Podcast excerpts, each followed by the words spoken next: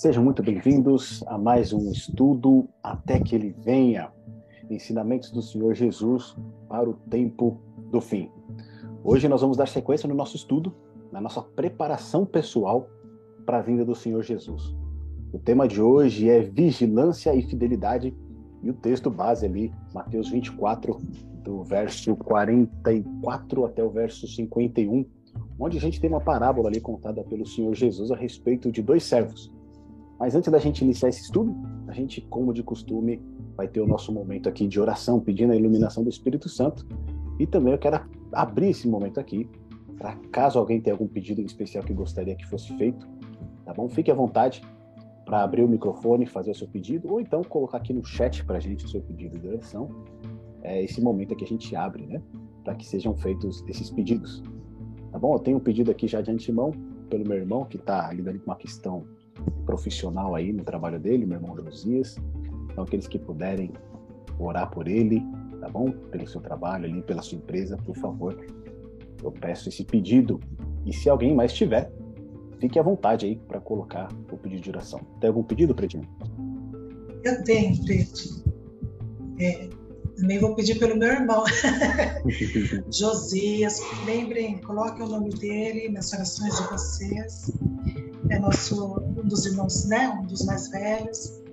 E também peço pela pela igreja, pela igreja central, né? Pelas é, pelos cargos, pela comissão né, de, de nomeação, que já terminou os trabalhos. Nós provavelmente vamos trocar aí a liderança da igreja, o pastor estará mudando, né? Então, eu peço oração para que Deus possa conduzir, tudo, estar à frente de todas essas mudanças, né? De todos aqueles que receberam. O chamado. Né? Para desenvolver, é, desenvolver, que nós possamos realmente é, colocar tudo nas mãos de Deus. Amém, amém. A Heloísa aqui pediu também pela família, pediu também pela igreja, né? Então, nós vamos estar orando também pelas famílias e pela igreja. Então, para a gente iniciar aqui, convido todos a fecharmos os nossos olhos para falarmos com Deus. Pai querido, nós queremos te agradecer, Senhor, por esse privilégio que nós temos de estudar a tua palavra, de abrir e ouvir a tua voz falando conosco. Aqui foram colocados os nossos pedidos, pedidos pelo meu irmão, pelo irmão também da Damares, o Josias, que o Senhor venha iluminá-lo, abençoá-lo, cuidar dele, do seu trabalho, Pedimos também pelas nossas famílias, ó Deus, que o Senhor venha nos fortalecer, que o Senhor venha nos proteger de todo mal e cada vez mais nos ajudar nessa caminhada em que estamos. Oramos também pela igreja, Deus, pela igreja central lá do Macapá, para que essa nova direção, essa nova liderança, né, tenha a tua direção, seja guiada pelo teu Santo Espírito. E por todas as, as igrejas, né, que estão renovando agora o seu corpo diretivo, que teu Santo Espírito esteja guiando o teu povo, fortalecendo e amparando. Abençoa-nos neste momento, neste estudo, abre o nosso coração para a tua palavra, que teu Santo Espírito nos guie. Nós pedimos essa bênção para aqueles que estão aqui agora nesse momento e para aqueles que irão assistir depois, em nome do Senhor Jesus. Amém. Meus amigos, sejam muito bem-vindos. Aqui a Selma colocou, né? Pelo irmão dela. Isso. Oh, pelo filho Rafael no final que a gente reitera, né, esses pedidos de oração que foram feitos aqui, tá bom? Bem-vindo Pedro, bem-vindo Selma, Heloísa também. Olha só, hoje nós vamos dar sequência aqui ao nosso estudo, tá certo? Falando a respeito, de novo, né, a gente viu que em todos os, os temas aqui que a gente tem trabalhado, Jesus ele sempre vai apontar para vigilância, tá bom? Então esse é o grande preparo que nós temos que ter para a sua vinda, então, o estudo anterior a gente falou a respeito de vigilância e juízo, tá certo? E hoje a gente vai falar a respeito de vigilância e fidelidade. Esse é o tema do nosso estudo de hoje, vigilância e fidelidade, onde a gente tem aquela parábola ali em Mateus capítulo 24, dos versos 44 até 51, onde o próprio Senhor Jesus ali ele vai exemplificar como nós devemos aguardar pela sua vinda, e ali ele vai contar a parábola dos dois servos. Tá bom? Então, na nossa divisão aqui desse texto, né, que ele é curtinho, a gente tem três pontos aí para destacar. Primeiro, o contexto da parábola. Qual é o contexto que Jesus está, ele e os discípulos, quando ele conta essa parábola? Um exemplo a ser evitado e um exemplo a ser seguido. Tá certo? A gente vai ter dois exemplos aí, né, um a ser imitado e o outro a ser evitado. Então, olha só, quando a gente né, ouve essa parábola do Senhor Jesus, ele vai contar várias parábolas para exemplificar como será a sua vinda. Ele conta essa parábola aí de dois servos, um servo que era bom e um outro servo que era mau. Né? Um servo ali que estava aguardando a vinda do seu senhor e o outro ali que não estava aguardando e foi pego de surpresa.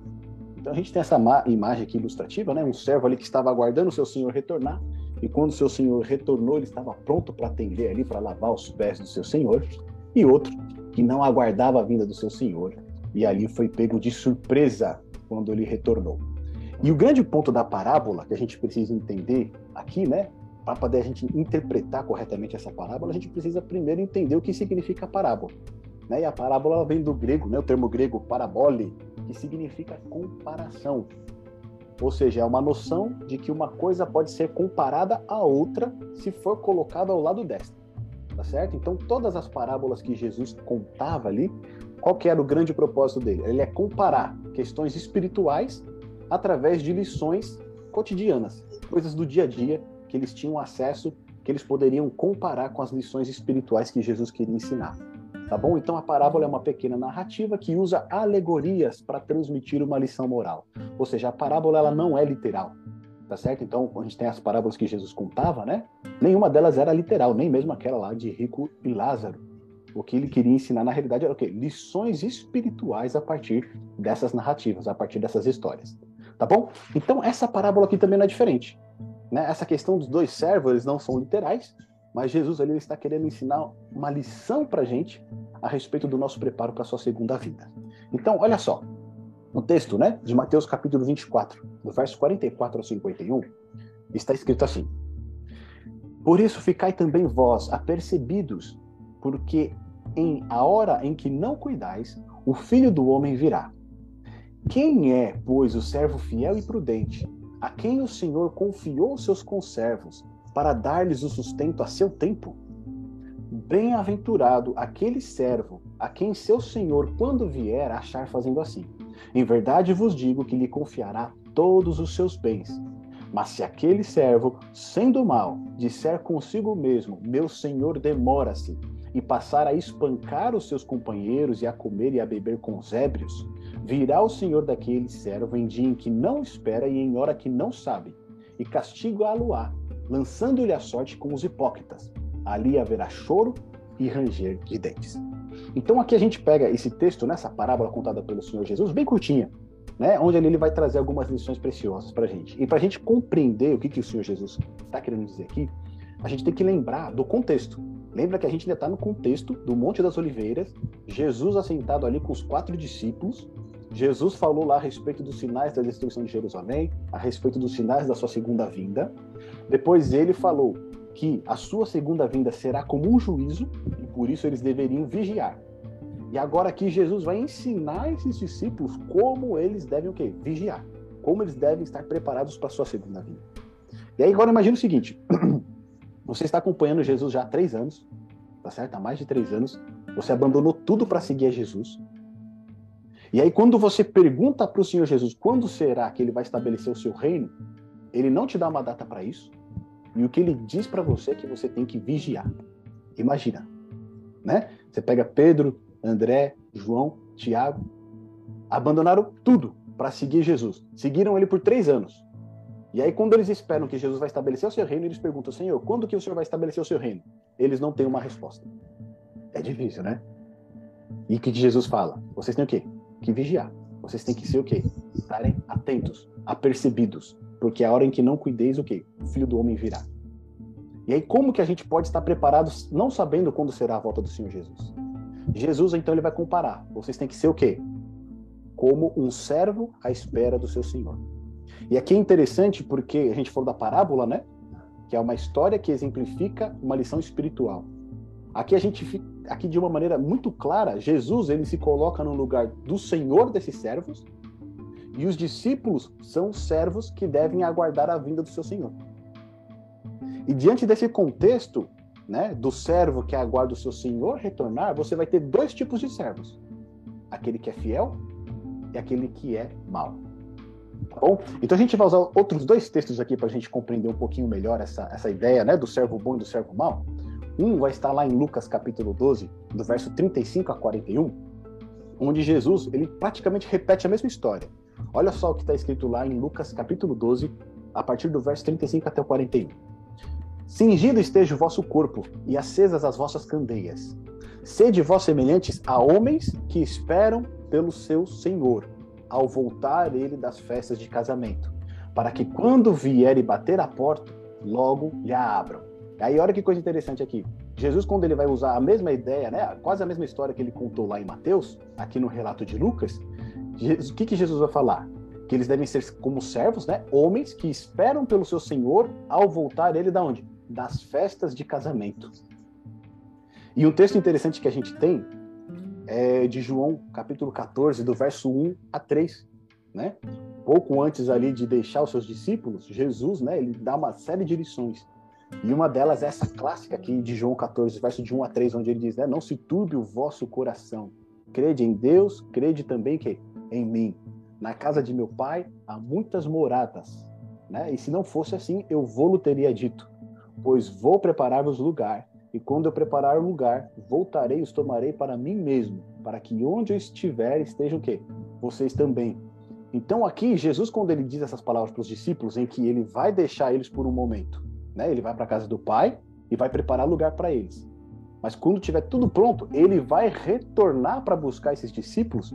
Jesus está falando o quê? A respeito da sua ascensão, de um tempo que vai passar, né, em que ele ascendeu ao céu, mas que depois ele vai retornar. E esse movimento que Jesus faz de ir para o céu e depois retornar, ele compara como se fosse um casamento antigo, lá do Oriente. Tá certo? O casamento no Oriente era comparado de como é que ele acontecia, né? Um noivo, ele desposava a noiva, né? Eles ali já entravam num contrato ali nupcial, depois ele saía e ia preparar um lugar para eles. Então ia preparar a casa, ele ia trabalhar, ele ia construir a casa, ele ia preparar tudo.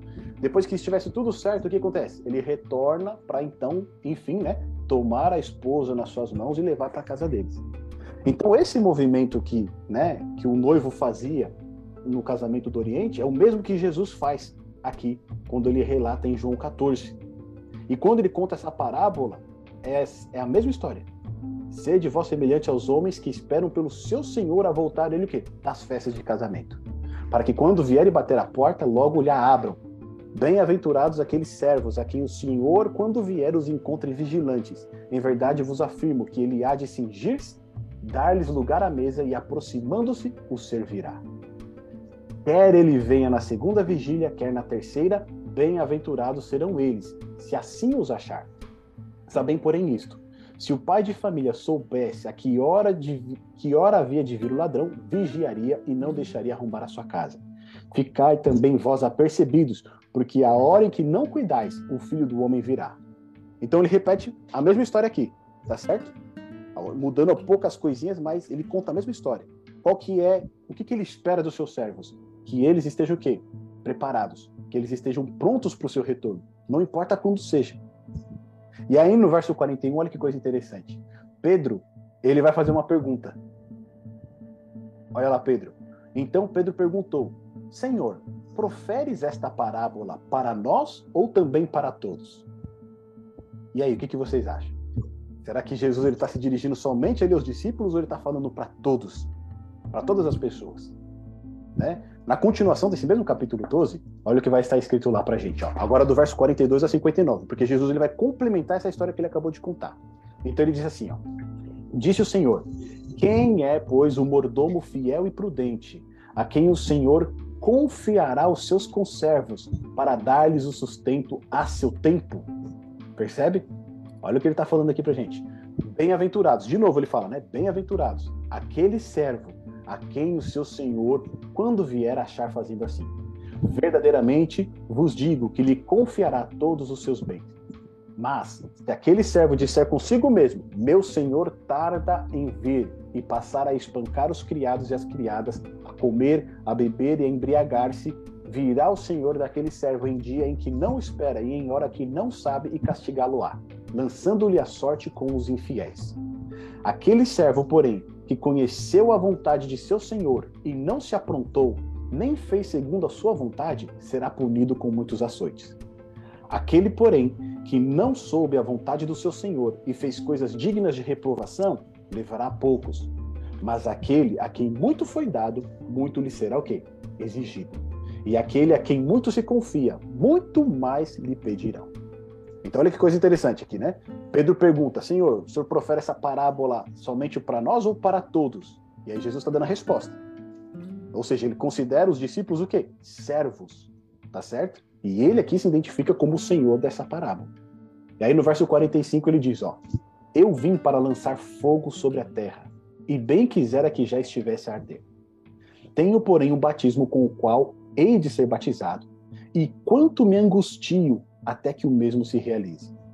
Supondes que vim para trazer paz à terra? Não, eu vou-lo afirmo, antes divisão. Porque daqui em diante estarão cinco divididos numa casa, três contra dois e dois contra três. Estarão divididos pai contra filho, filho contra pai, mãe contra filha, filha contra mãe, sogra contra nora e nora contra sogra. Disse também às multidões, olha a resposta dele aqui. Ele está falando com os discípulos, mas também o que está junto ali dos discípulos? Multidões. Isso responde àquela pergunta que Pedro fez. É para os discípulos, mas também é o quê? Para todos. Que nem colocaram aqui no chat, tá certo? Quando vê desaparecer uma nuvem no poente, logo dizeis que vem chuva, e assim acontece. E quando vê soprar o vento sul, dizeis que haverá calor, e assim acontece. Hipócritas, sabeis inter interpretar o aspecto da terra e do céu, e entretanto não sabeis discernir esta época? E por que não julgais também por vós mesmos o que é justo? Quando fores com teu adversário ao magistrado, esforça-te para te livrares desse adversário no caminho, para que não suceda que ele te arraste ao juiz, o juiz te entregue ao meirinho e o meirinho te recolha à prisão. Digo-te que não sairás dali enquanto não pagares o último centavo. Então, meus amigos, esses três textos que a gente acabou de ler, eles se complementam, tá certo? Porque Jesus ele começa com a parábola lá em Mateus 24, no verso 44 a 51, tá certo? E essa parábola aqui em Lucas 12, ela é ampliada. Então Jesus ele está falando no mesmo contexto, o contexto da sua segunda vinda. Ele se coloca como o Senhor e esse Senhor ele vai ter dois tipos de servos. Você percebe que existe uma divisão aqui? Tem o servo bom e o servo mau. O servo que é prudente e fiel e aquele servo que ele não está é, interessado nas coisas do seu Senhor. E aqui nesse texto que a gente acabou de ler, né, quando Jesus ali se dirige às multidões, em outras palavras, o que, que ele está dizendo quando ele responde Pedro, né? Olha só, o que eu estou falando para vocês é para todo mundo, mas principalmente para vocês que são meus discípulos. Por quê? Porque lá no verso 48 ele disse, né? Olha lá, mas aquele a quem muito foi dado, muito lhe será o quê? Exigido. E aquele a quem muito se confia, muito mais lhe pedirão. Ou seja, todos nós que somos chamados a sermos discípulos de Jesus, cabe o quê? Uma responsabilidade maior sobre nós. Porque muitas vezes a gente tem, está recebendo um conhecimento de coisas que muitas pessoas ainda não têm. Tá certo? Ou seja, apesar desse alerta ser para todas as pessoas, cada um de nós temos o quê? Uma responsabilidade maior. E o trato que Jesus tem conosco aqui é ele sendo Senhor e nós sendo o quê? Servos. E nessa posição em que nós nos encontramos, né, de servos, cabe a cada um de nós sermos servos prudentes e fiéis, ou então sermos servos maus. Né? E é interessante esse ponto porque o servo, apesar de às vezes estar traduzido como escravo, né, às vezes está traduzido como mordomo, a ideia do servo, lá nos tempos de Jesus, era de um administrador, tá certo? Era como se ele fosse realmente um mordomo ali, ou uma, uma, uma governanta, né? Um governante ali da casa. Ou seja, ele tinha responsabilidades de cuidar de todas as coisas do seu senhor. Ele cuidava de outros servos, né? Sobre, que estavam sob a responsabilidade dele. E ele tinha esse dever de agir como se fosse o próprio senhor principalmente quando o Senhor às vezes viajava, né? Ele ia para longe, conforme Jesus contou aqui na parábola, e ele colocava um servo sobre a responsabilidade. Esse ali, ele tinha que cuidar dos outros conservos, né? Dando o alimento deles na hora certa, dando o pagamento no momento certo e cuidando para que todas as coisas caminhassem de acordo como o seu Senhor gostaria que fosse. Tá certo? Então o servo não é bem um escravo que não tem direito a nada ou que não tem liberdade, mas ele é muito mais um cargo de confiança. O Senhor confia no seu servo, e esse servo agora ele precisa agir de acordo com a confiança que foi depositada nele. E é isso que o Senhor Jesus está querendo ensinar para os discípulos naquele momento e para cada um de nós hoje também. Cada um que decide seguir a Jesus é chamado para ser um servo. E o que vai determinar se nós somos servos fiéis e prudentes ou servos maus é a nossa resposta com relação aos ensinamentos bíblicos e aquilo que o Senhor espera de nós. A gente viu aqui, né, que ele coloca de uma maneira muito clara no verso 43. Bem-aventurado aquele servo a quem o seu Senhor, quando vier, achando, achar fazendo assim. Assim o quê? No verso 42 diz, né? O Senhor confiará os seus conservos para dar-lhes o quê? O sustento ao seu tempo. Ou seja, ele tem uma obrigação de sustentar os demais servos no momento certo. Tá certo? Fazer o pagamento deles, dar o alimento deles no momento certo. Se o Senhor voltar a encontrar esse servo trabalhando dessa maneira, ele vai ser bem-aventurado. Ou seja, ele vai ser feliz, ele vai ser completo. Porém, no verso 45, mas se aquele servo disser consigo mesmo, ah, o meu Senhor vai demorar para vir. Tá certo? Ele não vai voltar agora e passar assim a espancar os outros criados e criadas, a comer e a beber e embriagar-se, virá o Senhor daquele servo em dia em que ele não espera, na hora em que não sabe, e o que acontecerá? Castigá-lo-á, lançando-lhe a sorte com os infiéis. É interessante que o texto que a gente leu lá de Mateus 24, olha só, no verso 51, né, o que, que ele diz? Ó, Castigá-lo-á, lançando-lhe a sorte com os hipócritas. Ou seja, hipócritas é o mesmo que infiéis tá certo? Jesus está fazendo essa comparação aqui. E é interessante isso, né? Porque a palavra hipócrita significa o quê? Você querer aparentar algo que você não é. Ou seja, esse servo mau, ele deveria ser um servo bom e fiel. Mas na realidade ele não é. Por isso que ele é chamado de hipócrita. Tá certo? Era para ele o quê? Estar cuidando das coisas do seu senhor, agindo como né, se fosse o próprio interessado em todas as coisas. Mas ele não age assim. Ele começa a beber, ele começa a comer, ele começa a espancar os seus outros conservos, e é por isso que ele é chamado de hipócrita. E aí entra um ponto muito interessante aqui pra gente. Vocês perceberam que nesses dois últimos estudos que a gente está fazendo, né? esse e o anterior, como a comida e a bebida está relacionada com a vinda do reino? Sempre quando Deus vai falar a respeito de juízo, ele sempre menciona essa questão, né? Da comida e da bebida. A gente falou lá dos tempos de Noé, né? Comiam, bebiam e davam-se casamento. Aqui de novo, o mau servo, qual é a atitude dele? Ele passa a comer, a beber, a embriagar-se e espancar. Ou seja, sempre está relacionada essa questão né, da comida e da bebida com o juízo. E esse é um ponto interessante que a gente vai abordar aqui. Então a gente tem aqui dois exemplos nessa história que Jesus contou. Um exemplo a ser evitado e o outro a ser seguido. Tá bom? Então qual que é o exemplo a ser evitado? A gente começar a colar do pior, acho que fica mais fácil para a gente. Olha só, qual que é um, um, algo que a gente tem que evitar na nossa vida? dizer que o Senhor demora. Tá certo? Lá no verso 48 de Mateus 24, o que, que o mau servo fala? O meu Senhor demora a voltar. Então eu vou fazer tudo do jeito que eu quero, eu vou fazer as coisas da maneira que eu acho que é melhor e pronto. Tá certo? Ele demora para voltar. Só que dizer que o Senhor demora para voltar e aqui a gente sabe que esse Senhor é o Senhor Jesus, né? É o retorno dele. Eu dizer que o Senhor Jesus demora a voltar, né? Eu estou contradizendo a própria palavra de Deus. Porque lá em Apocalipse capítulo 22, no verso 7, o próprio Senhor Jesus diz: Eis que venho sem demora. Né? Ou seja, quando eu falo o Senhor demora para voltar, não, não vai voltar agora. Perceba que tem uma linha muito tênue que a gente tem que seguir, né? Eu não posso nem marcar data para a volta de Jesus, mas eu também não posso o quê? Achar que a volta dele está indefinida num ponto muito distante que ele vai demorar. É isso que a gente está aprendendo aqui. A vigilância envolve o quê? você estar preparado para a volta do Senhor Jesus como se ela fosse acontecer amanhã, por mais que não seja. Tá certo? E também eu não posso ter a postura de falar, ah, vai demorar muito. Né? Ah, faz dois mil anos que estão falando a respeito da volta de Jesus, não vai ser agora. Então tem muitas pessoas que têm essa postura. E essa postura é a postura de alguém que é o quê? Hipócrita. Porque ela diz aguardar a volta do Senhor Jesus, ela diz desejar a vinda do Senhor Jesus, mas através das suas atitudes, principalmente, ela declara que ele vai demorar para voltar. E isso lá em 2 Pedro, no capítulo 3, nos versos 3, 4 e depois no verso 9, a gente vê que essa atitude é uma atitude, igual o Senhor Jesus falou, dos hipócritas e dos infiéis. Tá certo? Olha o que está escrito lá em 2 Pedro, se você tiver com a sua Bíblia aí, abra lá em 2 Pedro, no capítulo 3, vai lá no finalzinho. Se você for lá em Apocalipse, no último livro, volta um pouquinho, você vai chegar ali na carta de 2 Pedro. No capítulo 3, nos versos 3 e 4, e depois o verso 9. Quem encontrou, pode abrir aí o microfone e ler para a gente esse, esses textos. 2 Pedro capítulo 3, verso 3 e 4, e depois o verso 9. Tendo em conta, antes de tudo, que nos últimos dias virão escarnecedores com seus escárnios, andando segundo as próprias paixões, e dizendo: Onde está a promessa da sua vinda? Porque desde que os pais dormiram, todas as coisas permanecem como desde o princípio.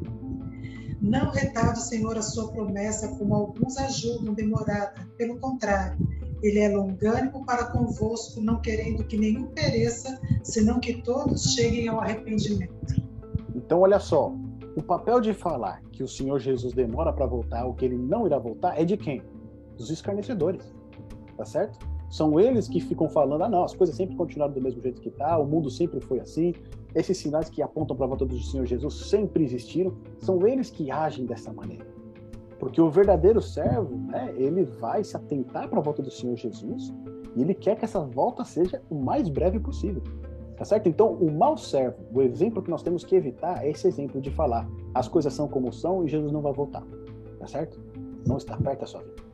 Depois, o segundo ponto que a gente percebe aqui, ó esse mau servo ele passa a espancar os seus companheiros e a comer e a beber com os ébrios. Tá certo? A gente percebe que a gente comentou, né? Quando Jesus fala de juízo, quase sempre ele vai mencionar ali junto a questão de comida e bebida. E o ponto interessante aqui é que a comida e bebida são necessidades básicas para a nossa vida. Tá certo? Nós precisamos comer, precisamos beber. Quando Jesus ele compara essa questão da comida e da bebida, o que, que ele está falando? que a gente está colocando essas necessidades básicas acima da nossa maior necessidade, que é o quê? Um relacionamento com o Senhor. Então, quando ele fala, quando a gente dá mais importância para as necessidades básicas da nossa vida, o comer, o beber, o trabalhar, né, o vestir, a gente coloca essas necessidades acima do nosso relacionamento com o Senhor Jesus, acima da nossa fidelidade a Ele, nós estamos agindo como um servo o quê? Mal. Tá certo? A gente está agindo como um servo mal. E aí, outro ponto também é você valorizar demais essas coisas, você está imerso a essas questões e alienado das coisas de Deus. Ou seja, você está tão envolvido com o dia a dia, né? comida, bebida, trabalho, etc., família, e se esquece das coisas de Deus. Então, quando Jesus compara essas questões, ele está dizendo: quando você coloca isso acima do relacionamento que nós temos que ter de fidelidade com Deus, você está agindo como um servo humano. Lá em 1 Coríntios, no capítulo 10, verso 31, Paulo ele vai dizer o seguinte: quer comais ou quer bebais, ou quer fazer qualquer coisa, fazei para a glória de Deus. Ou seja, a nossa vida, tudo que nós fazemos, tem que glorificar Deus.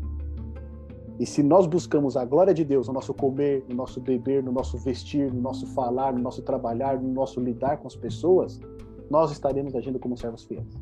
Nós não seremos infiéis nesse ponto, porque nós estamos colocando a glória de Deus acima de todas as coisas. Então, quando eu me preocupo mais com essas questões, me preocupo menos né, com o reino de Deus, com a sua vinda, com o meu relacionamento com Ele, nós estamos agindo como um servo infiel. Tá certo?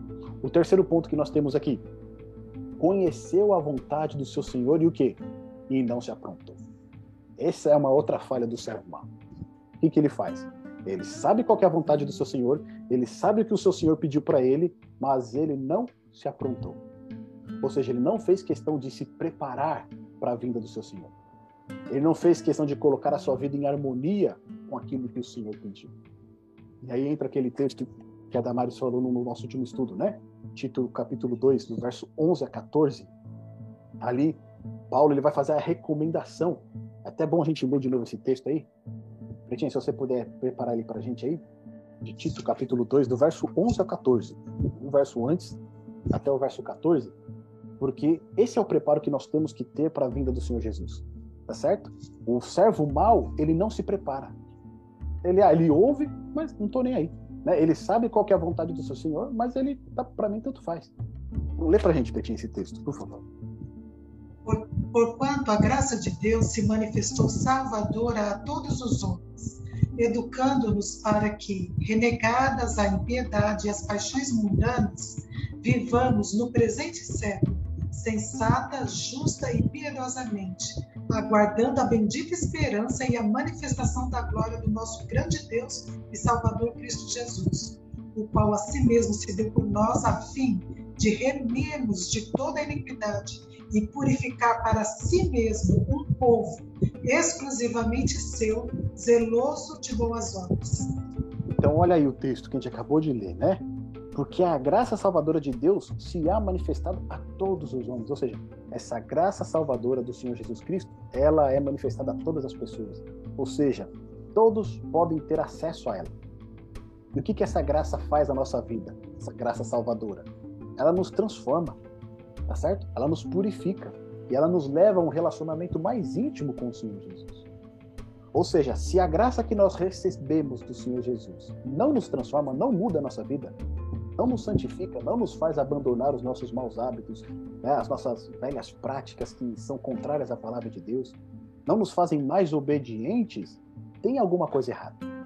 Tá certo? E aí entra o ponto do servo humano. Ele sabe qual é a vontade do seu Senhor, mas ele não se apronta. E o fato dele não se aprontar é uma vontade própria. Ele não tem vontade o quê? De se preparar. Ele não tem vontade de se colocar em harmonia com a vontade do seu Senhor. E aí o último ponto que a gente vê aqui desse exemplo a ser evitado é qual? Nem fez segundo a sua vontade. Que vontade? A vontade do Senhor. Ou seja, esse servo mau ele não se prepara nem por vontade própria e nem pela vontade do seu Senhor. Tá certo? Ou seja, ele não tem o temor de Deus. Porque ele fala assim: bom, pela minha vontade eu não vou me preparar. Mas mesmo sabendo que o meu Senhor quer, eu também não vou fazer isso. Tá certo? Ou seja, ele se nega a estar preparado para a vinda do seu Senhor. E esse é o ponto que a gente precisa evitar. Porque qual que é a vontade do seu Senhor? Olha o que está lá em Ezequiel, no capítulo 33. A gente falou desse texto, inclusive, no nosso primeiro estudo. O Ross citou ele para gente. Ezequiel 33, do verso 7 até o verso 9. Se, tá se você está com a sua Bíblia aí, abra lá em Ezequiel Abra ela aí no meio, abre a Bíblia no meio aí, você vai provavelmente cair em Salmos. Aí você avança um pouquinho aí, você vai passar pelos profetas, Isaías, Jeremias e Ezequiel, capítulo 33, dos versos 7 até o verso 9. Quem encontrou aí, pode ler pra gente. Pode abrir o microfone e fazer essa leitura, por gentileza. Ezequiel, capítulo 33, do verso 7 até o verso 9.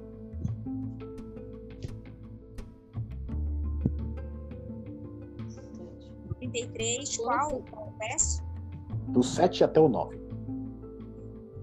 A ti, ó filho do homem, te constituí por atalaia sobre a nação de Israel. Tu, pois, ouvirás a palavra da minha boca e lhe darás aviso da minha parte. Se eu disser ao ímpio, ó ímpio, certamente morrerás, e tu não falarás para desviar o ímpio do seu caminho morrerá esse ímpio na sua iniquidade, mas o seu sangue eu requererei da tua mão. O nove também? Isso, o nove também. Se, contudo, advertires o ímpio do seu caminho, para que ele se converta, e ele não se converter, morrerá na sua iniquidade, mas tu terás livrado a tua alma. Então, obrigado, viu? Olha o que está dito aí. Qual é a vontade do seu Senhor? que as pessoas sejam anunciadas, né, que elas recebam essa mensagem de que Jesus está voltando. E qual que é a obrigação do servo? Avisar essas pessoas que o Senhor está vindo, tá certo? Que será o fim de todo mal, mas que também será um momento de juízo, será um momento de divisão. A gente acabou de ler o texto lá em Ezequiel, né, 12, que fala o quê? Um vai estar contra o outro, né? Haverá divisão ali. Tem pessoas que vão aceitar e tem pessoas que vão rejeitar essa mensagem. É, muitas vezes o pai vai estar contra o filho, a mãe vai estar contra a filha, o marido vai estar contra a esposa. E não que Deus se agrade disso, mas é que, inevitavelmente, essa mensagem ela vai criar divisão. Ou a pessoa aceita, ou ela rejeita. Tá certo? Não tem meio termo, não tem como você ficar em cima do muro nessa questão. Né? E Jesus ele fala: Eu já queria que o fogo estivesse a arder. Né? Ou seja, eu já queria que isso acabasse logo, mas ele ainda tinha uma missão a cumprir.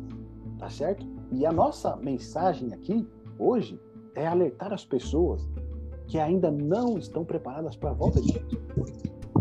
é lembrá-las que essa vinda ela está perto. Nós não sabemos quando, mas sabemos que ela está perto, porque esse é o papel do servo fiel. O quê? Não falar que demora, mas que será breve. E nós precisamos que as pessoas se harmonizem com a palavra de Deus. Para quê? Para que não recebam né, o castigo que está destinado àqueles que rejeitarem essa mensagem. Então, esse texto que a gente acabou de ler de Ezequiel aqui, qual é a vontade do seu Senhor? Que as pessoas sejam alertadas. Porque se você puder alertar e não alertar as pessoas, e aquela pessoa se perder, de quem que será cobrada essa responsabilidade? De você. Tá certo? Mas a partir do momento que você alertou, você avisou, aquilo que você poderia fazer, você fez. E a pessoa rejeitou, então aí a responsabilidade será sobre ela mesma. Tá bom? Então todos nós que estamos fazendo esse estudo aqui, e Deus seja louvado pela sua presença, pela sua participação aqui, nós temos um compromisso. Nós temos uma responsabilidade de sermos o quê? Servos fiéis e não servos maus. E aí no verso 11 ainda do capítulo 33 de Ezequiel, olha o que está escrito lá. Diz-lhes, vivo eu, diz o Senhor Deus, que não tenho prazer na morte do ímpio, mas em que o ímpio se converta do seu caminho e viva. Convertei-vos, convertei-vos dos vossos maus caminhos, pois por que razão morrereis, ó casa de Israel? Ou seja, o Senhor ele não tem prazer na condenação do ímpio, mas ele quer o quê? Que eles se arrependam. Mas como eles podem arrepender-se se ninguém anunciar? Como eles podem se converter se eles não souberem que a vinda está perto? Percebe? É essa essa responsabilidade que compete a nós como discípulos de Jesus. Então aqui nós vemos o exemplo a ser evitado. Agora, qual que é o exemplo a ser seguido? Já entendemos. Eu não tenho que falar que o Senhor demora para voltar, eu não tenho que espancar os meus companheiros, né? Ou estar mais preocupado aí com, que, com questões é, é, do dia a dia. Vamos colocar da maneira correta, né? Não que eu não tenha que me importar com as questões do dia a dia, mas elas não podem ser a prioridade na minha vida. A prioridade deve ser o quê? O meu preparo espiritual, o meu relacionamento com o Senhor, né? Mateus 6:33 diz isso: buscai o reino de Deus e a sua justiça em primeiro lugar, e todas as demais coisas serão o quê? acrescentadas. Deus sabe o que nós precisamos, ele vai cuidar de nós. Tá bom? Então, o outro ponto que a gente viu aqui, o mau servo ele não se aprontou. Ele recebeu todas as mensagens, ele sabia qual era a vontade do Senhor, mas ele ficou indiferente a isso. Ele procurou antes fazer a sua própria vontade. Tá certo? Ele não quis se preparar. E qual que é o exemplo a ser seguido aqui que a gente tem? Então, o primeiro deles é ficar apercebido tá certo? Mateus 24, no verso 44. O servo fiel, o mordomo fiel e prudente, ele está o quê? Apercebido. O que, que significa isso? Ele está vigilante. Ele está observando os sinais da sua vinda, ele está sabendo que esses sinais apontam para a volta do Senhor Jesus e ele está atento. Ele não está sonolento, tá certo? Ele está atento aos sinais. O segundo ponto, quem é, pois, o servo fiel e prudente? O que, que ele faz? Ele prepara-se antecipadamente. Prudente visa o quê? Um preparo. Ou seja, ele não está apenas vigiando, mas ele também está o quê? Se preparando. Tá certo? Então, o servo fiel, o exemplo que nós temos que seguir é o quê? É ter um preparo. E aí, lá em 2 Pedro, vamos voltar na, lá em 2 Pedro, no capítulo 3, porque na continuação daqueles versos que a gente leu, Pedro ele vai falar justamente sobre isso, sobre esse preparo que a gente precisa ter. Volta comigo lá em 2 Pedro, no capítulo 3, a gente lê do verso 10 até o verso 18. 2 Pedro, capítulo 3. Quem encontrou e quiser ler para a gente, por favor, fique à vontade, pode, pode abrir, abrir o, micro, o microfone e fazer essa leitura, tá bom? Porém, o dia do Senhor virá como um ladrão. Naquele dia, os céus passarão com grande estrondo, e os elementos se desfarão pelo fogo. Também a terra e as obras que nela existem desaparecerão. Como esperar o Senhor? Uma vez que tudo será assim desfeito, vocês devem ser pessoas que vivem de maneira santa e piedosa, esperando e apressando a vinda do dia de, de Deus. Por causa desse dia, os céus incendiados serão desfeitos, os elementos se derreterão pelo calor. Nós, porém, segundo a promessa de Deus, esperamos novos céus e nova terra, nos quais habita a justiça. Por essa razão, amados, esperando estas coisas, esforcem-se para que Deus os encontre sem mácula, sem culpa e em paz.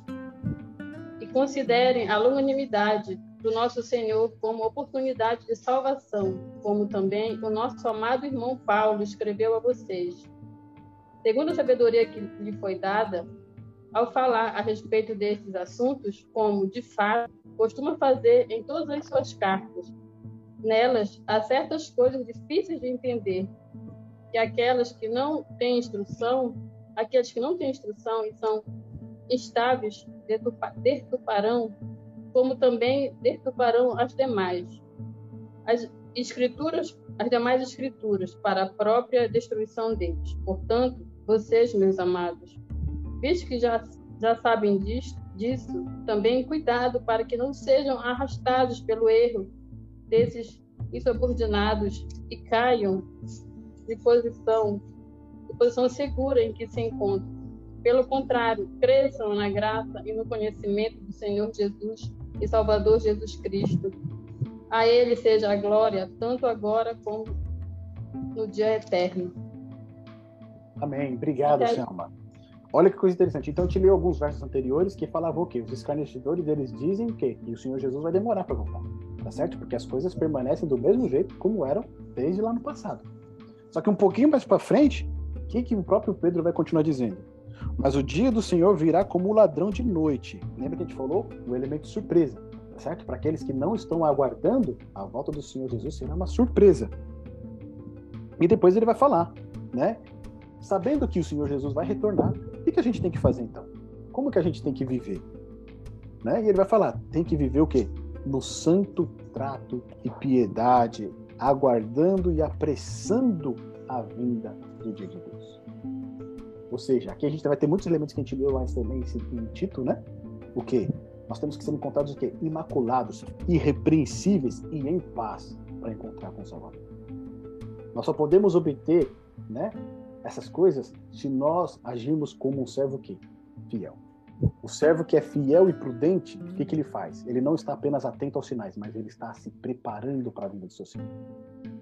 Certo? Ele está abandonando ali né, suas más práticas, aquela graça transformadora que a gente viu lá em Tito, ela transforma realmente o coração e a pessoa vai cada vez mais se tornando a imagem e semelhança de Jesus. É assim que ele vai encontrar o Salvador em paz, porque ele sabe né, que mediante a justiça de Cristo não tem nada que possa condenar. Ele vai ser salvo em nome do Senhor Jesus. Então a gente viu aqui que o, o, né, o servo fiel e prudente ele vai se preparar para a vinda do seu Senhor. Ainda mais sabendo que está próximo, né?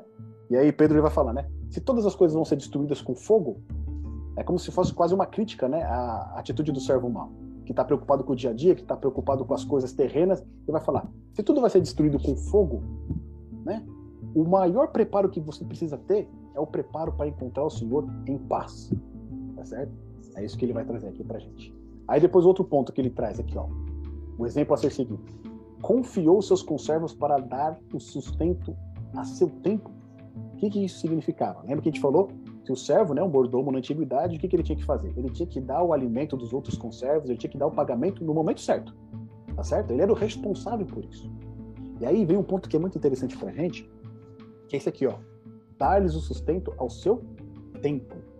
O que, que significa isso? Existe um tempo em que algumas questões elas precisam ser mais trabalhadas do que outras. Tá certo? Por exemplo, nos tempos dos apóstolos, qual que era ali a mensagem que tinha que ser dada às outras pessoas? Jesus Cristo é o Salvador, ele é o Filho de Deus. Tá certo? Era essa mensagem que era anunciada, foi anunciada por todos os apóstolos. Quando a gente avança no tempo, a gente tem a reforma protestante, qual era a mensagem ali que tinha que ser dada às pessoas? A justificação pela fé. Né? Ninguém é salvo pelas obras. É unicamente nas obras de Cristo, no mérito de Cristo que nós somos salvos. Essa era a verdade para aquele momento. Né? Qual que é a mensagem para hoje que nós temos que dar essa mensagem? A gente já viu no primeiro estudo. É a volta de Jesus. Tá certo? Porque a gente viu que os sinais apontam para a iminente volta de Jesus. Então, essa mensagem é a mensagem que precisa ser passada né, aos demais irmãos com uma frequência e com uma primazia, né, com uma importância maior. E muitas vezes o que a gente vê é as pessoas, esquecendo de falar sobre esse assunto, falam sobre diversos outros assuntos. Tá certo? Assumem o púlpito e tratam de vários diversos assuntos diferentes. Seja o pastor, seja o padre, seja o presbítero, seja quem for. Ele fala de diversos outros assuntos. Mas pouco fala a respeito da volta do Senhor Jesus e como nós devemos nos preparar para essa vinda. Para sermos encontrados como mordomos fiéis. Ou seja, se tem uma mensagem hoje que é importante, que as pessoas precisam conhecer, é a que Jesus está muito perto de voltar. E não somente isso, porque a gente viu lá, por exemplo, lá em Mateus 24, no verso 14, né, que o requisito para a volta de Jesus qual que é? O evangelho ser pregado a quê? A toda tribo, língua, nação e povo, não é isso? O evangelho será, esse evangelho do reino será pregado para testemunho. Então o quê? Irá o fim. Não é isso? Então qual que é a mensagem hoje que a gente tem que fazer? Pregar esse evangelho. E lá em Apocalipse 14, de uma maneira muito mais detalhada, a gente tem as mensagens que precisam acompanhar essa pregação. Eu convido você a abrir a sua Bíblia em Apocalipse 14, para a gente ver né, esse evangelho que precisa ser pregado. E você vai ver uma coisa curiosa, porque ele parece um eco do que Jesus disse lá em Mateus 24, né, quando ele fala: E esse evangelho do reino será pregado para testemunho. Se você abrir a sua Bíblia agora em Apocalipse capítulo 14, no verso 6, Olha o que está escrito lá em Apocalipse 14, no verso 6. E vi outro anjo voar pelo meio do céu e tinha o evangelho eterno. Para quê? Para proclamar os que habitam sobre a terra e a toda nação, tribo, língua e povo. Dizendo com grande voz: Temei a Deus e dai-lhe glória, porque é vinda a hora do seu juízo, e adorai aquele que fez os céus e a terra e o mar e as fontes das águas. Percebe que o, primeiro, o verso 6 é quase um eco lá de Mateus capítulo 24, verso 14? Pregar todas as nações, a toda tribo, língua e povo. Só que junto dessa mensagem do evangelho, qual que é o convite que faz? Temei a Deus e dá-lhe glória, porque é vinda a hora do quê? Do seu juízo. Nesse estudo que a gente está fazendo, a gente não viu que a volta do Senhor Jesus também é o juízo? Ou seja, o juízo está perto, o juízo está próximo, tá certo? Então, qual que é o convite? Adorai aquele que fez o céu, a terra, o mar e as fontes das águas. É um convite para adorar o Deus verdadeiro. Para adorar aquele que é o único que é o Criador. E esse texto que a gente acabou de ler aqui no verso 7, ele é um eco de Êxodo capítulo 20. Tá certo? O quarto mandamento que fala a respeito do sábado. Lembra-te do dia de sábado para o santificar. Né? Porque em seis dias criou o Senhor Deus os céus, a terra e as águas e tudo que neles há. Né? Esse é o mandamento que aponta para o Deus Criador. E aqui a gente vê um eco nele aqui. Então esse aqui é uma lembrança para nós. Olha, o Evangelho eterno ele precisa ser pregado dentro do contexto dessas mensagens aqui, Apocalipse 14. Olha o que diz lá no verso 8 para a gente, ainda de Apocalipse 14. E outro anjo seguiu dizendo que caiu, caiu Babilônia, aquela grande cidade que a todas as nações deu a beber do vinho da ira da sua fornicação. Ou seja, Babilônia, né, que representa aqui né, um sistema todo em oposição a Deus, em oposição à verdade de Deus, qual é a segunda mensagem que precisa ser dada? Que ela caiu. Né? Esse caiu aqui está no passado, ou seja, é como se o, o, profeta aqui, né, João, tivesse visto já ela caída lá. Ou seja, todos aqueles enganos, todo aquele sistema que é contrário à vontade de Deus, que é contrário à palavra de Deus, que é contrário aos mandamentos de Deus, o que, que vai acontecer com ele? Ele vai cair. Por isso que nós temos que se voltar, né, para o Deus verdadeiro, o Deus criador. E aí depois a gente tem dos versos 9 até o 12, olha o que diz lá.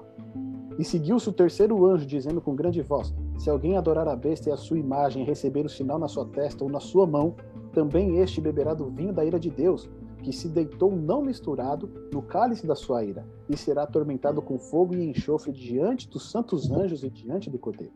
E a fumaça do seu tormento sobe para todo sempre, e não tem repouso nem de dia nem de noite, os que adoram a besta e a sua imagem, e aquele que receber o sinal do seu nome. Aqui está a paciência dos santos. Aqui estão os que guardam os mandamentos de Deus e a fé em Jesus. Ou seja, aqui nós temos três mensagens que estão diretamente relacionadas com a pregação do evangelho no mundo inteiro. Quando o mundo inteiro receber essas três mensagens, entender essas três mensagens, então cada um tomar sua decisão, virá o fim. Tá certo? Então, se você quer saber um pouquinho mais no detalhe o que são essas três mensagens, no nosso canal do YouTube, Jefferson Caetano, a gente tem um estudo onde a gente entra no detalhe de cada uma dessas mensagens. Tá bom? A gente não tem tempo para cobrir elas aqui, mas elas estão diretamente relacionadas o quê? Com o evangelho eterno. É um convite à adoração ao Deus verdadeiro. E essa é a mensagem que deve ser dada nesse tempo. A gente tem que perder muitas vezes, né, parar de perder tempo com outras mensagens que podem até ser interessantes, mas que não preparam as pessoas para a vinda do Senhor Jesus. A gente lembra lá de Ezequiel 33, né? Se você sabe, mas você não avisa, você tem uma responsabilidade. Nós, como mordomos fiéis e prudentes, precisamos saber dar o alimento certo, no tempo certo. O tempo hoje exige que as pessoas saibam que Jesus está voltando. E por último exemplo que a gente tem aqui a ser seguido. Bem-aventurado aquele servo a quem o seu senhor, quando vier, achar fazendo assim. Fazendo o quê? Vigiando. Depois, se preparando, tá certo? E dando sustento no tempo certo. Cuidando dos outros com certo no tempo certo. Quando o seu senhor retornar e encontrar ele agindo dessa maneira, a gente vê ele, né? Ele vai ser o quê? Bem-aventurado. Ele vai ser feliz. O próprio Senhor vai o quê? Vai se cingir e vai servir esse servo e colocará ele como responsabilidade de todas as outras coisas. Ou seja, ele dará ainda a esse servo, né? Recompensas ainda muito maiores, porque ele foi fiel e foi fiel até o fim. Resumindo, o que que nós, como servos fiéis, precisamos ser? Olha o exemplo de fidelidade que nós temos aqui vigiar a respeito dos sinais do fim. Ou seja, o servo fiel, ele vai estar vigiando a respeito dos sinais do fim. Mas não somente vigiando, ele vai estar levando uma vida de preparo espiritual. Lembra do nosso último estudo? Vigiar e orar? Vigiar o estudo da palavra e a vida de oração, contato com Deus, relacionamento com Deus. O servo fiel, ele vai estar avançando na santificação pessoal. Cada vez mais ele vai deixando tudo aquilo que não está em conformidade com a palavra de Deus para trás. Ele não faz isso pelo seu próprio poder, mas pelo poder do Espírito Santo. Que a gente vai ver no nosso próximo estudo, que fala a respeito do preparo pessoal. Esse servo ele vai estar testemunhando da pregação do evangelho e do ensino da palavra. Isso que nós estamos fazendo aqui, nós estamos testemunhando da pregação do evangelho. E aqui nós estamos né, aprendendo cada vez mais a compartilhar essa mensagem com as outras pessoas. Depois, esse servo ele vai estar desejando a vinda do rei. Ele não vai dizer o meu senhor demora a voltar. Não, ele quer que volte logo. E isso é o desejo do coração dele. É maior do que qualquer outra coisa. Ele deseja ver o seu Salvador, ele deseja ver o retorno do seu Senhor. E por último, ele vai estar perseverando apesar das dificuldades. Porque a gente sabe que não é fácil, né? Muitas vezes é difícil manter a fidelidade com tantas distrações que nós temos, com tantos problemas que são colocados no meio do nosso caminho. Mas apesar dessas dificuldades, desses problemas, nós perseveramos. O servo fiel, ele persevera. E a palavra de Deus diz que aquele que perseverar até o fim, ele será o quê? Será salvo. Apocalipse capítulo 16, verso 15 diz o seguinte: Eis que venho como vem o ladrão. Bem-aventurado aquele que vigia e guarda as suas vestes, para que não ande nu e não se veja a sua vergonha. O grande propósito do Senhor Jesus, que Ele quer para nós neste estudo, é que nós estejamos preparados, vigiando e guardando as nossas vestes, para que nós não sejamos envergonhados no grande dia da sua vida. Para que, em vez de sermos envergonhados, assim como o servo mal foi, nós sejamos coroados com a coroa da vida assim como o servo fiel foi, e assim como o Senhor Jesus quer também que cada um de nós sejamos. O grande propósito é que nós permaneçamos fiéis, cumprindo tudo aquilo que o Senhor nos deu, aplicando, vivendo os ensinamentos da palavra de Deus, para que naquele grande dia nós possamos também receber a coroa da vida, assim como Paulo disse lá atrás. Tá certo, meus amigos? Então, aqui hoje, finalizando esse estudo, vigilância e fidelidade.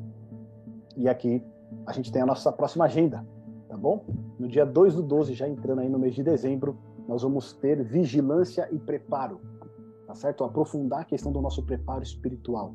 Hoje nós vimos que nós precisamos ser fiéis àquilo que o Senhor tem nos confiado. E aí depois, na próxima sexta-feira, nós vamos trabalhar essa questão do nosso preparo individual, tá bom? Como a gente pode estar preparado para encontrar o Senhor Jesus, né? O todo o preparo espiritual que nós precisamos ter. E o texto será de Mateus capítulo 25, do verso 1 até o verso 13. Ali vai ser a parábola das dez virgens, tá bom? Uma, uma parábola bastante conhecida e a gente vai aprofundar um pouquinho mais nela. Neste momento aqui eu abro então para vocês fazerem seus comentários, tirarem as suas dúvidas, fazerem as suas ponderações. Fiquem à vontade, meus amigos.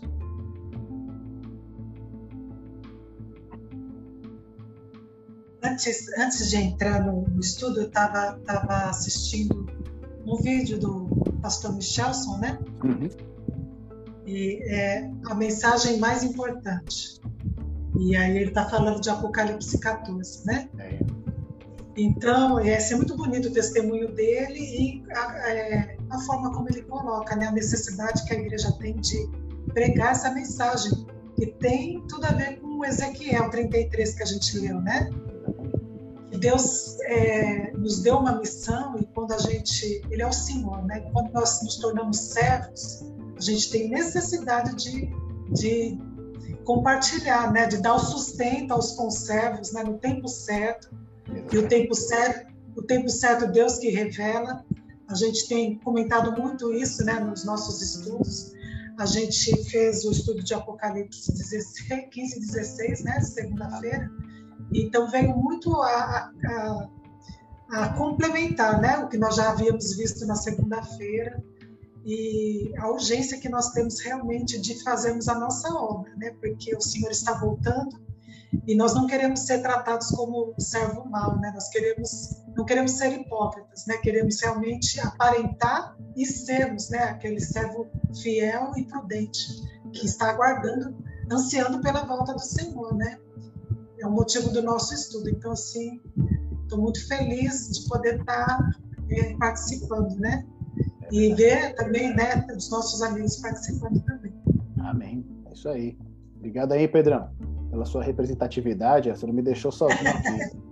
É. é interessante isso, né? Porque a maioria das pessoas interessadas no estudo são mulheres, né? Então seja louvado por isso, né? Então, é, que Pedro tá... É, Pedro não me deixou sozinho aqui. Hoje o Rosa não pôde participar. Mas eu não fiquei na mão. O Pedro está aí. É. O Éder também não veio hoje. Obrigado, obrigado. Muito bom. Obrigado. obrigado aí pela presença, Pedro, pela participação. Tem mais algum comentário que alguém gostaria de fazer? Alguma coisa que ficou meio nebulosa, né? Que vocês gostariam de tratar aqui? Fiquem à vontade, tá bom? Amém, Lúcia. Obrigado pela mensagem. Pedro, Pedro é esposo da Cel. E os ah. dois são muito muito missionários. Amém.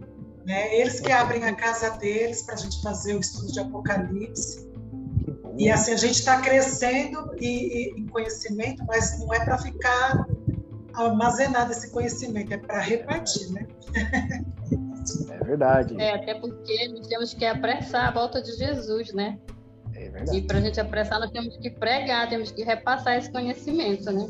Exatamente. Porque tem muito, muita gente que ainda não conhece, né, desse evangelho que nós já temos a oportunidade de conhecer. E o que eu quero falar é que os servos bons representam os verdadeiros cristãos, né? Os que cuidam de administrar com zelo e favor os outros, os tesouros espirituais que Deus lhe confiou. É né?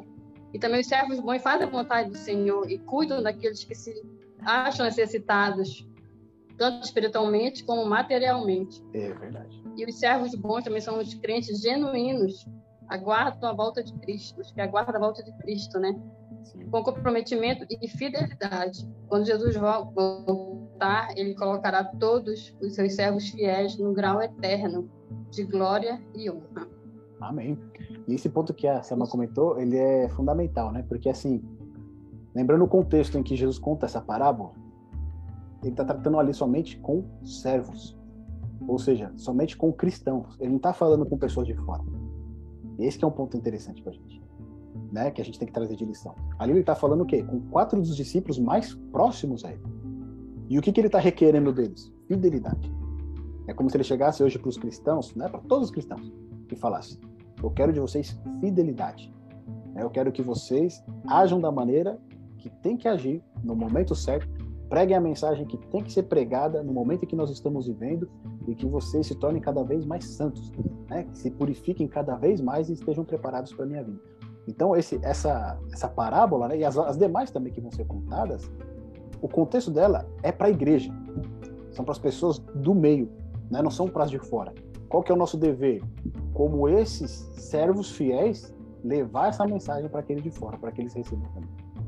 Então, esse ponto que a Selma comentou, né, que é a igreja, são os cristãos verdadeiramente comprometidos, é exatamente o ponto central aqui que Cristo ele traz, né? Lembrando que ele está conversando ali intimamente com os discípulos, aquele círculo mais próximo dele ainda, né? Ele está exortando eles a serem fiéis. E também tem uma passagem de Paulo, né, que fala assim para a gente ser insistente. E eu sou, eu tenho essa característica de ser insistente. Às vezes até me tento me, me, assim, me policiar, né? Mas ele, Paulo fala, né? Pregue o evangelho, sejam insistentes. Na oportunidade que tiver, nós temos que falar desse amor de Jesus para que outras pessoas também conheçam. É verdade. É isso mesmo. Meus amigos, foi muito bom estar com vocês nesse tempo que a gente passou. Né? Espero que aí a gente tenha tirado lições preciosas desse né, estudo a respeito da nossa fidelidade como servos fiéis ao nosso Senhor e que isso possa estar cada vez mais claro na nossa vida, né? Essa fidelidade que nós precisamos ter com o nosso Senhor e com aquilo que Ele requer também que nós façamos, tá bom? Para gente encerrar aqui, você ora para gente, Petinha? Você faz uma oração para gente encerrar? Querido Pai, nosso Deus, te agradecemos por mais uma sexta-feira que nos reunimos para estudar a Tua palavra principalmente, Senhor, para entendermos, nos apercebermos do tempo que estamos vivendo e do preparo que precisamos ter para encontrarmos contigo, que é o nosso Senhor, e que todos nós sejamos tidos como aquele servo prudente e fiel a quem o Senhor colocou sobre todos os seus bens, confiou todos os seus bens nós possamos é, dar esse sustento dessa palavra, né, da tua breve volta e daquilo que o Senhor requer de seus filhos para este grande encontro, que nós possamos ao tempo certo e da maneira correta darmos essa essa mensagem ao mundo, porque somos teus atalaias, fomos constituídos também para isso. Por isso capacita-nos, Senhor, derrama sobre cada um de nós o teu Santo Espírito Dá-nos um sábado na tua presença e também uma noite reparadora. São bênçãos que te pedimos e te agradecemos. Em nome de Jesus. Amém. Amém, Amém. meus amigos. Muito obrigado. Um bom sábado para vocês. Até a próxima sexta-feira. Dessa vez com o estudo da parábola, né? Das dez virgens. Tá bom? Um grande abraço. Fiquem com Deus. Até mais.